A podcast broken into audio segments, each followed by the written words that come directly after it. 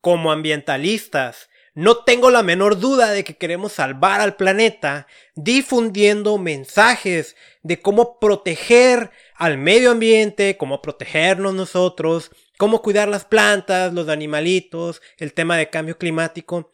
Todas estas circunstancias queremos concientizar a la gente. Algunos también desarrollan actividades, programas, acciones muy específicas para llevarlas a cabo. Todo esto nos lleva a creer o a pensar que por el hecho de dominar técnicamente un tema, por ejemplo, en mi caso, que soy un ingeniero ambiental, yo cometí el error hace tiempo de pensar que por ese simple hecho yo ya estaba preparado para ser un buen ambientalista. La realidad es que si tú quieres llevar un buen proyecto, necesitas otro tipo de habilidades en este episodio vamos a platicar un poquito de lo que desde mi punto de vista son alguna de estas.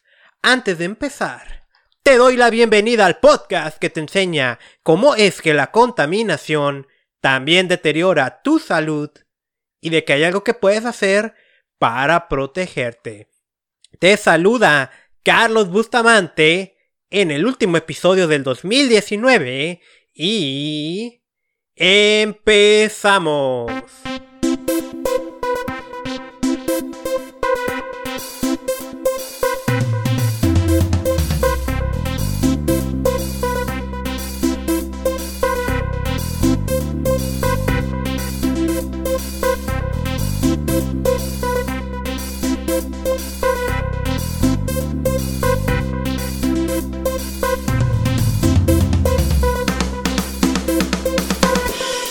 Bienvenido al episodio número 032 del podcast Contaminación y Salud.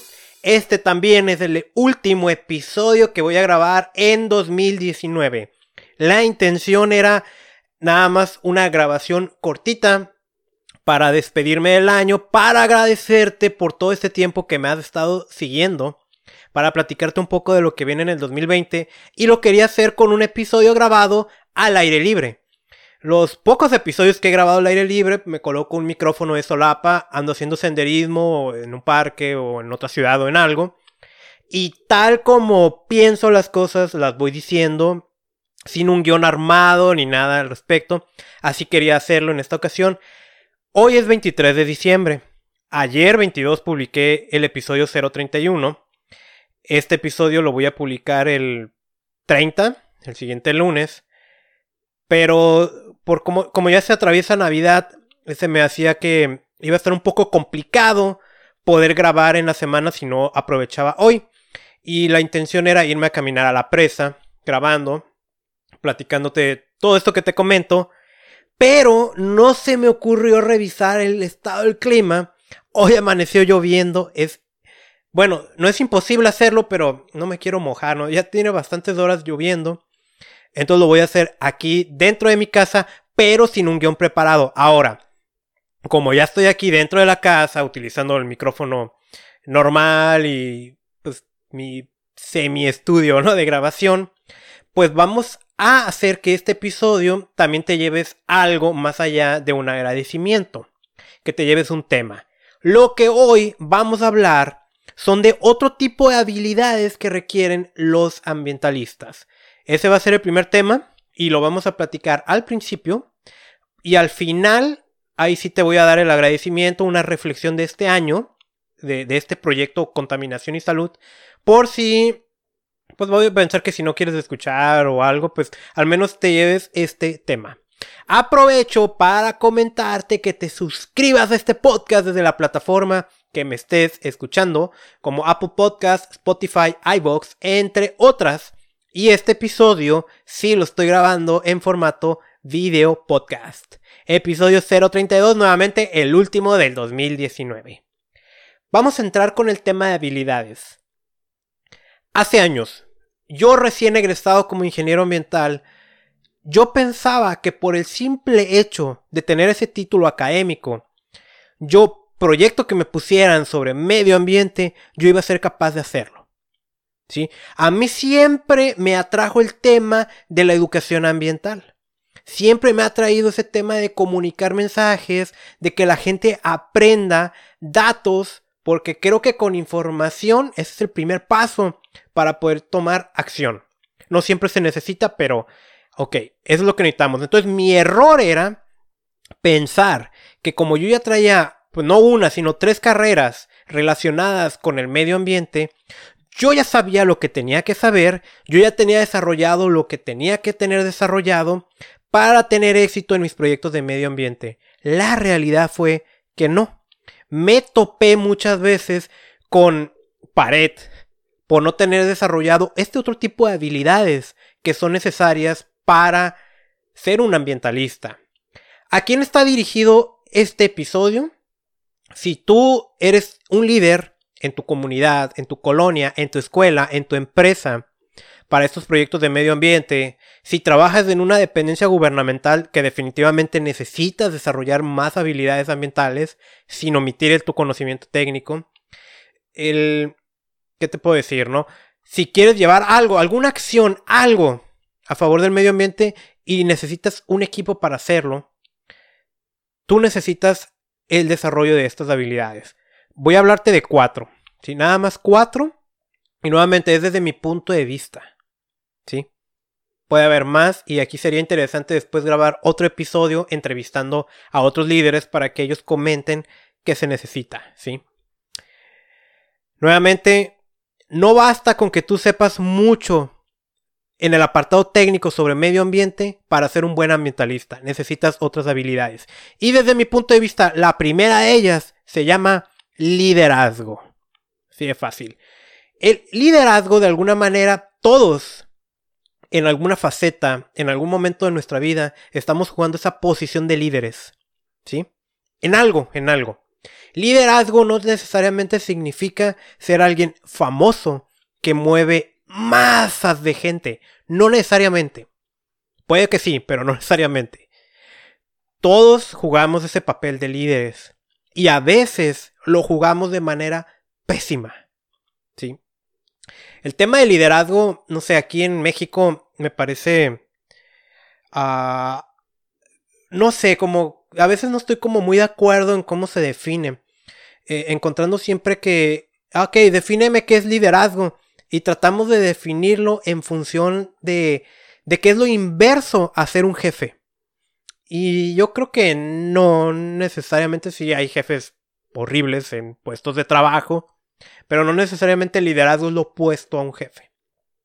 El liderazgo tiene que ver con una capacidad de influir en otros. El liderazgo, por supuesto ahorita no me voy a dar de que yo soy el súper gran conocedor de este tema ni de las siguientes habilidades que te voy a mencionar.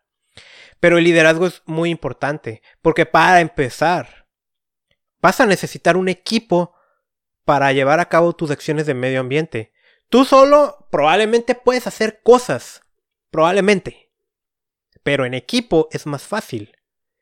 En equipo tienes mayor impacto.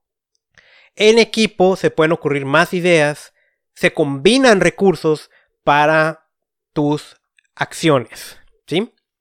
El liderazgo, por ejemplo, yo, académicamente hablando, ¿no? Pues tenía algunas materias de estas que les llaman blandas. Y en una de esas estaba liderazgo y típico, no, pues define que es un líder tal, pum, pum, y siempre salía bien en esas calificaciones. De alguna manera, desde pequeño he tenido la oportunidad de participar en proyectos de medio ambiente donde hay más personas. Y yo pensaba que era un gran líder. Ahí te va. En una posición de trabajo donde hay un sueldo, es relativamente fácil que la gente tenga que hacer lo que le digas que tiene que hacer. Es relativamente fácil que la gente te siga. ¿Por qué? Porque hay una motivación que se llama sueldo. Cuando tú estás dirigiendo un movimiento no lucrativo, un movimiento ecologista, ya no es tan fácil, porque ahí sí tienes que sacar tu liderazgo, porque como ahí no, a lo mejor no les estás ofreciendo un sueldo, la gente se la va a pensar para seguirte, la gente se la va a pensar para levantarse temprano un sábado a plantar bolitos, la gente se la va a pensar sencillamente así. Entonces ahí es donde se va a mostrar el liderazgo. De, todos modos, he, he de decirte, ¿no? Aún así, la mayoría de la gente no va a hacer estas cosas, ¿no? la mayoría de la gente no quiere partirse el lomo así fácil, ¿no? Como líder, una de las cosas es entender eh, por qué hay líderes, ¿no? Porque parece, que hay gente que se les da de manera natural. El liderazgo puede ser por tu conocimiento, puede ser por tu fortaleza física mental, puede ser porque ayudes a otros cuando lo necesita y saben que tú eres la persona a la que hay que dirigirse cuando es necesario. E, esas son algunas cosas por las que puedes tener liderazgo. También está el liderazgo básico, no el liderazgo por posición. Soy líder porque a mí me nombraron el jefe. Ok, está bien. Entonces debes entender primero eso, ¿no? Y debes entender que a veces vas a estar brincando. Hay más tipos de liderazgo, ¿no? Pero vas a estar brincando entre uno y otro. El liderazgo tiene que ver con ser congruente con lo que dices y lo que haces y lo que eres también. Si no hay congruencia, jamás vas a alcanzar el liderazgo. Entonces te recomiendo que desarrolles esa habilidad. ¿Y cómo se desarrolla? Exactamente igual que las demás. Prepárate, estudia y entrena. Hay un libro que se llama Las 21 leyes irrefutables del liderazgo que escribió John C. Maxwell. Ese libro me encanta. Hay eh, en algún momento, uno de los proyectos en los que fui líder, que es un proyecto que fracasó yo tenía la duda de por qué había fracasado, era algo muy importante para mí. Ese libro me ayudó a entender una regla básica.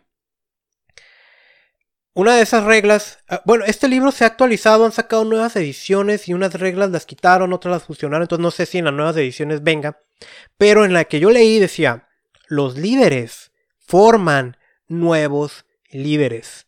Y en medio ambiente eso es muy importante.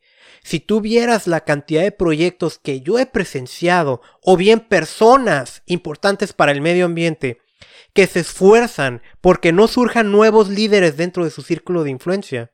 Es impresionante. Los líderes forman nuevos líderes. Y tú no puedes ser un buen líder ambiental si no estás formando nuevos líderes o si estás protegiéndote de que otro venga y te quite tu puesto. Yo lo he visto y a mí mismo me tocó jugar esa posición. Yo no quería que me tumbaran del liderazgo que tenía. La realidad es que si viene una persona mucho más capaz que yo y toma mi posición de líder, qué bueno, porque entonces se van a lograr nuevas cosas, nuevos proyectos con alguien más capaz que yo. De eso se trata. Los líderes forman nuevos líderes. Hay otro libro que es Las leyes incuestionables del liderazgo, las 17 leyes.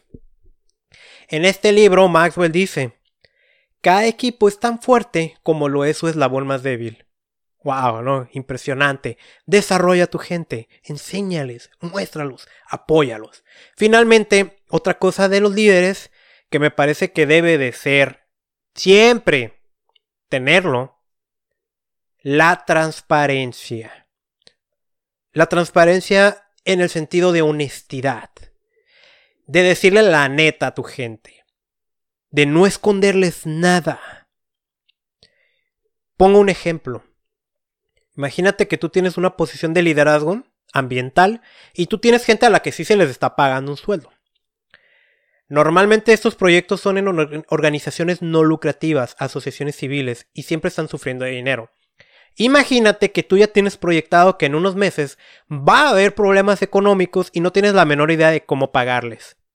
¿Qué opción tienes? No les digo y que llegue ese tiempo, ese momento. Y lo escondo. Eso no sería un buen líder. ¿Qué tal si desde ahorita les estoy diciendo, a lo mejor no lo quiero decir para que no se preocupen y a ver cómo lo resuelvo? Pero ¿qué tal si soy transparente y les digo, tenemos este problema, puede ser económico o de otro tipo?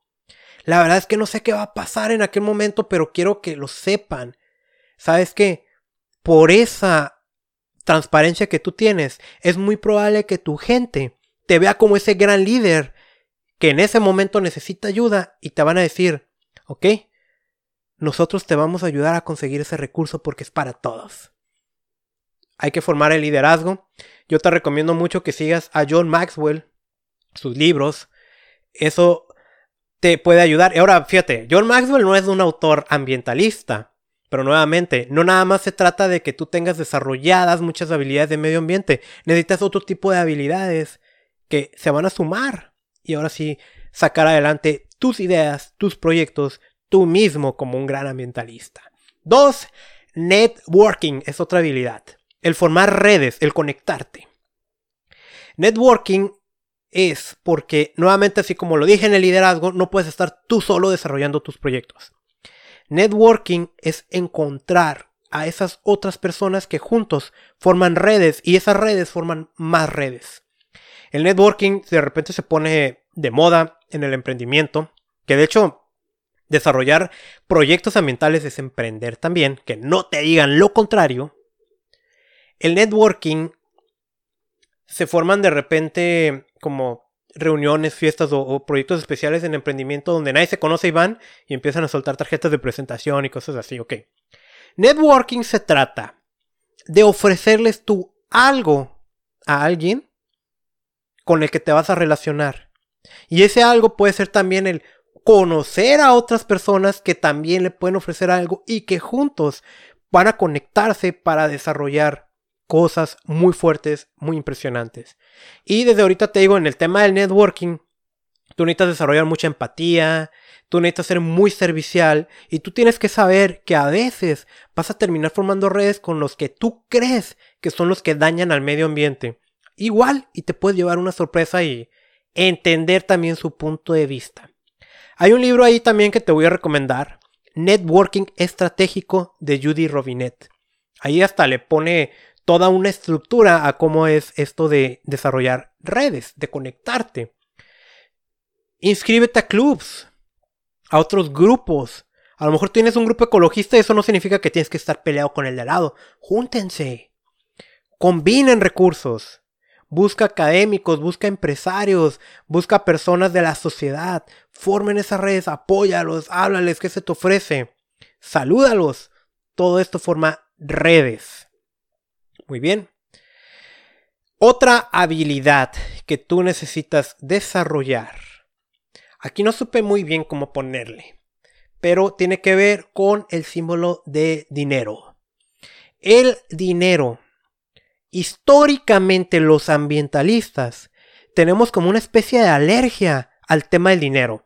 Y es que nos la pasamos repitiendo que si hay problemas ambientales, tiene que ver por la avaricia y por esa necedad de tener más dinero y más recursos a cambio de dañar al medio ambiente. Y eso que hace que como ambientalistas nosotros tengamos problemas de dinero y por no tener dinero no podamos desarrollar otros proyectos. Tenemos que quitarnos ya eso de la cabeza. Varias veces lo he dicho en el podcast, ¿no? Que, estamos con esa filosofía de atacar al capitalismo. Ok, no siempre ha sido bueno, pero el capitalismo no, no significa que el grande se va a joder al chico. No necesariamente pasa, sí, lamentablemente ha pasado. Pero hoy, en esta época en la que vivimos de globalización, en la que todo lo que tú necesitas, ahí está disponible. Ya no tiene por qué ser así si tú no cambias la relación que tienes con el tema económico, vas a tener problemas para realmente desarrollar actividades de medio ambiente impactantes, relevantes. Y entre eso incluye, primero, lo que piensas acerca del dinero, dos, aprender a vender tus proyectos. Siendo yo estudiante, había distintas carreras en, en la universidad. Una de ellas se llamaba comercialización. Los demás éramos más como tecnológicos, ¿no? Entonces presentábamos nuestros proyectos, todos bien modernos, todos así impactantes. Y de ellos siempre nos burlábamos. Los de comercialización presentaban proyectos como burritos de no sé qué, tacos de acá y cosas que tú decías, hoy no manches, o sea, acá están presentando un estacionamiento inteligente que cuando se llena se abre y cambia de posición y todo bien robotizado. Y estos están presentando un proyecto de cómo hacer burritos. ¿Quién crees que ganaba? Los burritos. ¿Por qué? Porque ellos sabían vender. Porque un concepto de vender es ofrecer una solución para un problema. Y para eso tú necesitas saber cómo vender. Las cosas lógicas Cuando son presentadas de manera lógica, no venden. Cuando son presentadas de manera emocional, venden. Y eso incluye nuestras áreas ambientales. Y por supuesto que nosotros podemos ser muy emocionales con todos los desastres ambientales que ocurren. Tienes que aprender a manejar el dinero. Tienes que aprender sobre finanzas personales, sobre finanzas empresariales, porque si no, estás frito. Debes entender que a pesar de lo que creas tú del dinero, que a pesar de que tú creas que el dinero es el mal de los males, que provoca tanta contaminación y tantos problemas ambientales, en la medida en la que tú no tengas dinero, no vas a lograr nada. En la medida en la que tú logres dinero, con mucho dinero, tú lo puedes invertir en programas de mejoramiento del medio ambiente. Debes entender eso y te debe de quedar claro. Es un paradigma nuevo. Ya quítate esa parte de que el dinero es enemigo del medio ambiente. No. Mi opinión, nuevamente, yo no soy dueño de la verdad. Y otra habilidad. Número 3. Que estoy viendo aquí en la grabación, que ya vamos por ahí del minuto 20. Pensé que me lo iba a echar en 5 minutos, pero está bien, está bien. Espero que te esté gustando lo que estoy diciendo. Llevamos, llevamos tres habilidades. Llevamos el liderazgo, el networking, le llevamos la parte del dinero, sigue la 4. En el número 4, yo me atrevo a poner la habilidad de comunicar tus ideas. Voy a ser ahorita bien honesto, ahorita que hablaba de la transparencia, ¿eh? me tardé en decir esto porque se me estaba yendo la onda de cuál era la que seguía. La habilidad de comunicar, ya dediqué un episodio en este podcast que se llama Cómo dar una charla ambiental. Aunque ahí lo enfoqué más a hablar en público. Es importante hablar en público. Es importante que sepamos hablar. Ok, pero comunicar en esta época va más allá de pararnos frente a un escenario y estar hablando. Comunicar tiene que ver cómo escribes. La mayoría de la gente que yo me topo no sabe redactar documentos. Tiene que ver con eso, pero también tiene que ver con las nuevas formas de comunicación de nuestra era. El podcast es una forma de comunicar. El video en YouTube es una forma de comunicar. ¿Sí? redes sociales, Facebook, Instagram, ahorita que ya está entrando TikTok, todas esas son formas de comunicar, son plataformas distintas y tú tienes que saber comunicar con ellas. La mayoría de la gente, también tengo que decirle, no sabe comunicar sus ideas.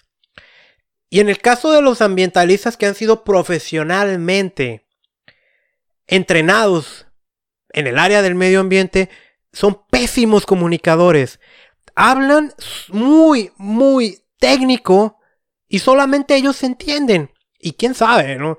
Imagínate un episodio del podcast que yo lo enfoque a residuos. Y te voy a decir, hoy vamos a hablar de cómo los mecanismos en que los residuos provocan afectaciones a el sistema inmunológico cardiovascular del cuerpo tiene que ver con la clasificación de peligrosidad, que al mismo tiempo tiene que ver con ese criterio creativo que señala la norma 052 de la Semarnat. Ok, yo, yo entiendo porque yo estudié eso. Pero a lo mejor ya te perdí. Ok, hay que bajarle unas cuantas rayitas al tecnicismo y comunicar nuestras ideas de medio ambiente de una manera más sencilla, de una manera más digerible, porque si no comunicamos ese conocimiento de medio ambiente enfocado al resto de las personas, no vamos a causar un impacto. Comunicar bien una idea atrae a otros a nuestros proyectos, atrae a otros a nuestros ideales. Aprende a comunicar y eso es otra vez hablar en público, escribir y las redes sociales. Ok, e, en cuanto a tips, nuevamente es algo parecido a, vender. Sé emocional, sí, métele un poquito de lógica, un poquito de datos. Sé emocional, sé sencillo, sé directo, sé concreto. No uses tecnicismos, por favor. Que igual también va a depender de a quién le estás comunicando esa idea. ¿Sabes? Uno de los que son pésimos para comunicar ideas ambientales son aquellos que trabajan en el sector gobierno. Y discúlpenme, pero es verdad. Hablan de una manera en la que ya no tienen que hablar. e, el típico discurso político, queridos compatriotas, queridos ciudadanos, siendo las 11 horas del día 23 de diciembre año 2019, nos encontramos en este sitio para realizar acciones a favor del medio ambiente en este parque urbano de la colonia tal. Ok, ya nadie te cree esa forma de hablar. Hoy se trata de ser realistas. Habla como la gente, no pasa nada. Sé tú. Entonces, no nada más son los eh, gubernamentales, son otros. Aprendamos a comunicar. Y libros, pues, para hablar en público, a mí me gustan mucho charlas TED de Chris Anderson. Hay otro libro, eh, El método TED para hablar en público de Jeremy Donovan. El método habla de Álvaro Gordoa. De cómo escribir, hay un libro de Rose que se llama, ah, que lo estoy viendo, ah, Dilo bien y dilo claro. Ese es otro. En redes sociales eh, sigue mucho a Gary Vee. Él te puede enseñar bastante al respecto. Así que ya hablamos de las cuatro habilidades desde mi punto de vista que un buen ambientalista debería desarrollar. Liderazgo, networking, el tema del dinero y cómo comunicar. No he llegado al final del episodio, pero sí del tema. Muchas gracias por escucharlo. Te vuelvo a recordar y a invitar a que te suscribas a este podcast desde la aplicación que me estés escuchando. Ahora voy a pasar a la parte de la reflexión de lo que ha sido este año 2019 para este proyecto. Como puedes ver, pues, bueno, quien esté viendo el video podcast, el, todo lo que dije anteriormente no hubo un guion, no tenía nada escrito. Esto tampoco. Esto es, nuevamente, yo lo quería grabar al aire libre, pero hoy el clima no le echó muchas ganas. Este 2019 fue para mí hermoso, importante. Pasaron cosas que me hicieron como sacudirme. Y mira, contaminación y salud nace la idea en el 2017. Pero ya desde antes yo ya buscaba algo para mí, para la cuestión de la marca personal. Ya desde el 2016 yo ya andaba metiéndome eso, tomé un curso, estaba leyendo y todo. En aquel momento yo lo que quería hacer era un canal de YouTube sobre libros. A mí me encanta leer mucho.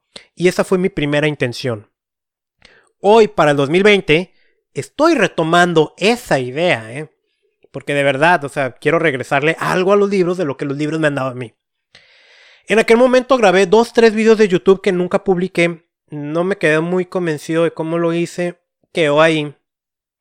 Para el 2017, eh, un grupo de distribuidores independientes de suplementos me invitó a dar una plática de cómo la contaminación causa deterioros en la salud y cómo usando el producto de ellos, que también es mi producto, el podía podíamos disminuir ese daño, revertirlo o algo, ¿no?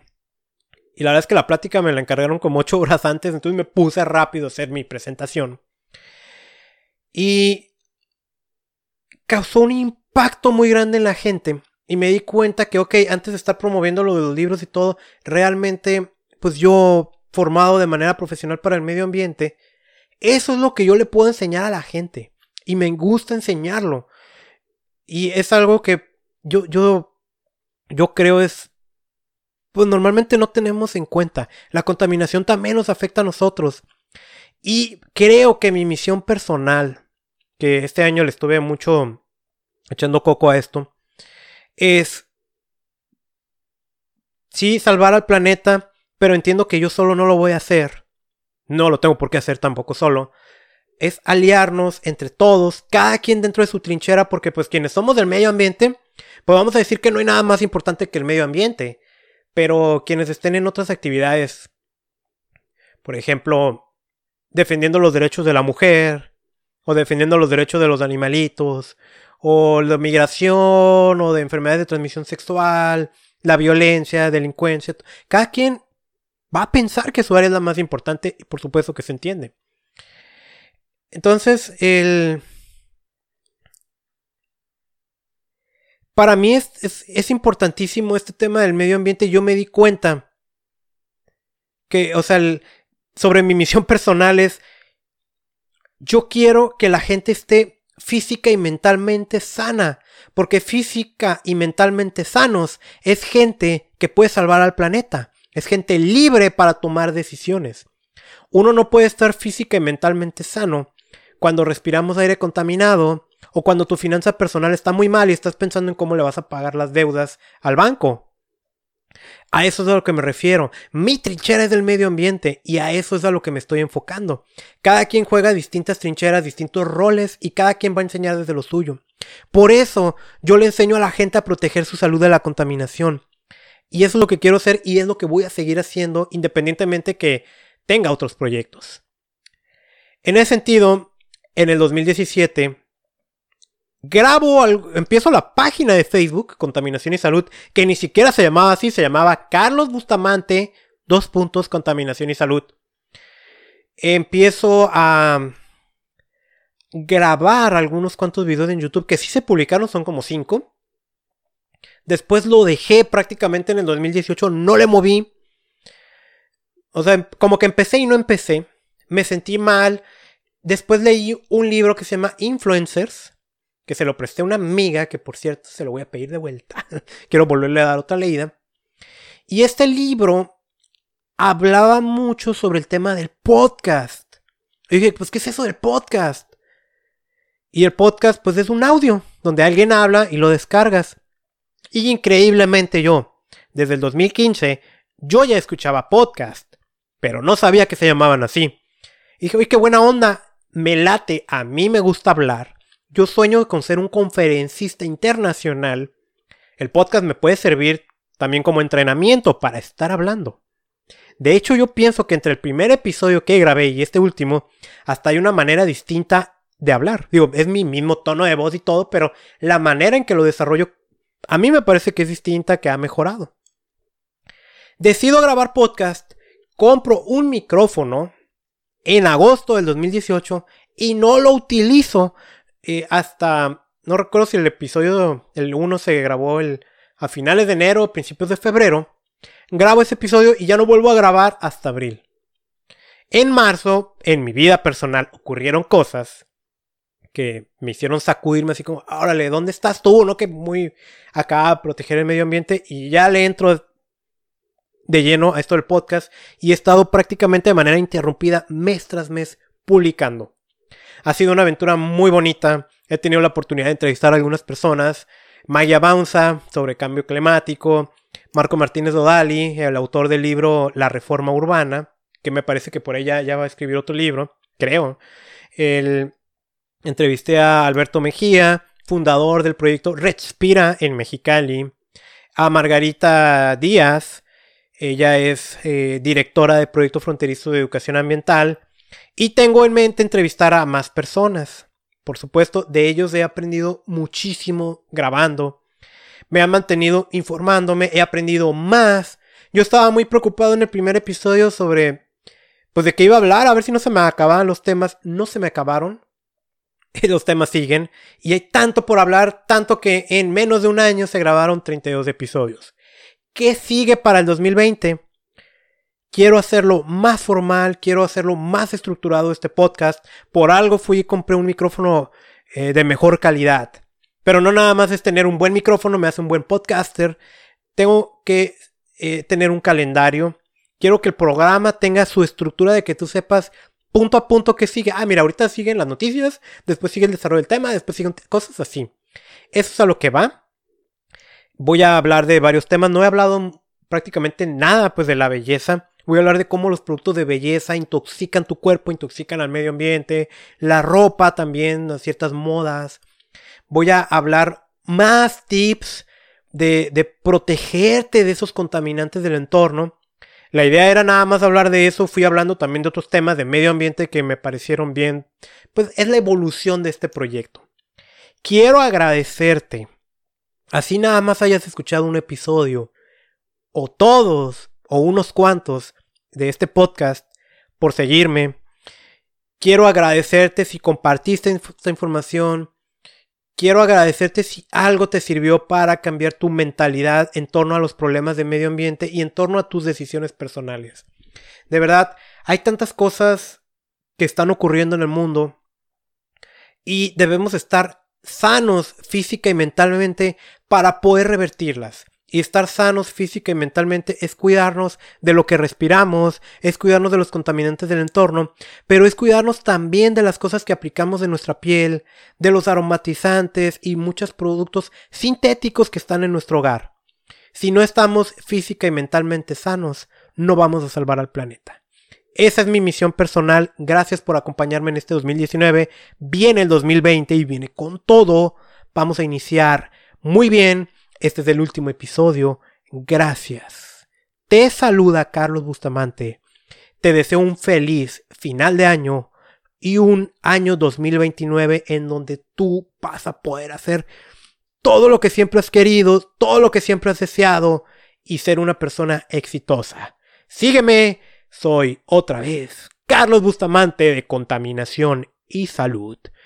Me encuentras en Facebook, en Instagram, y en contaminación y salud.com. Adiós 2019.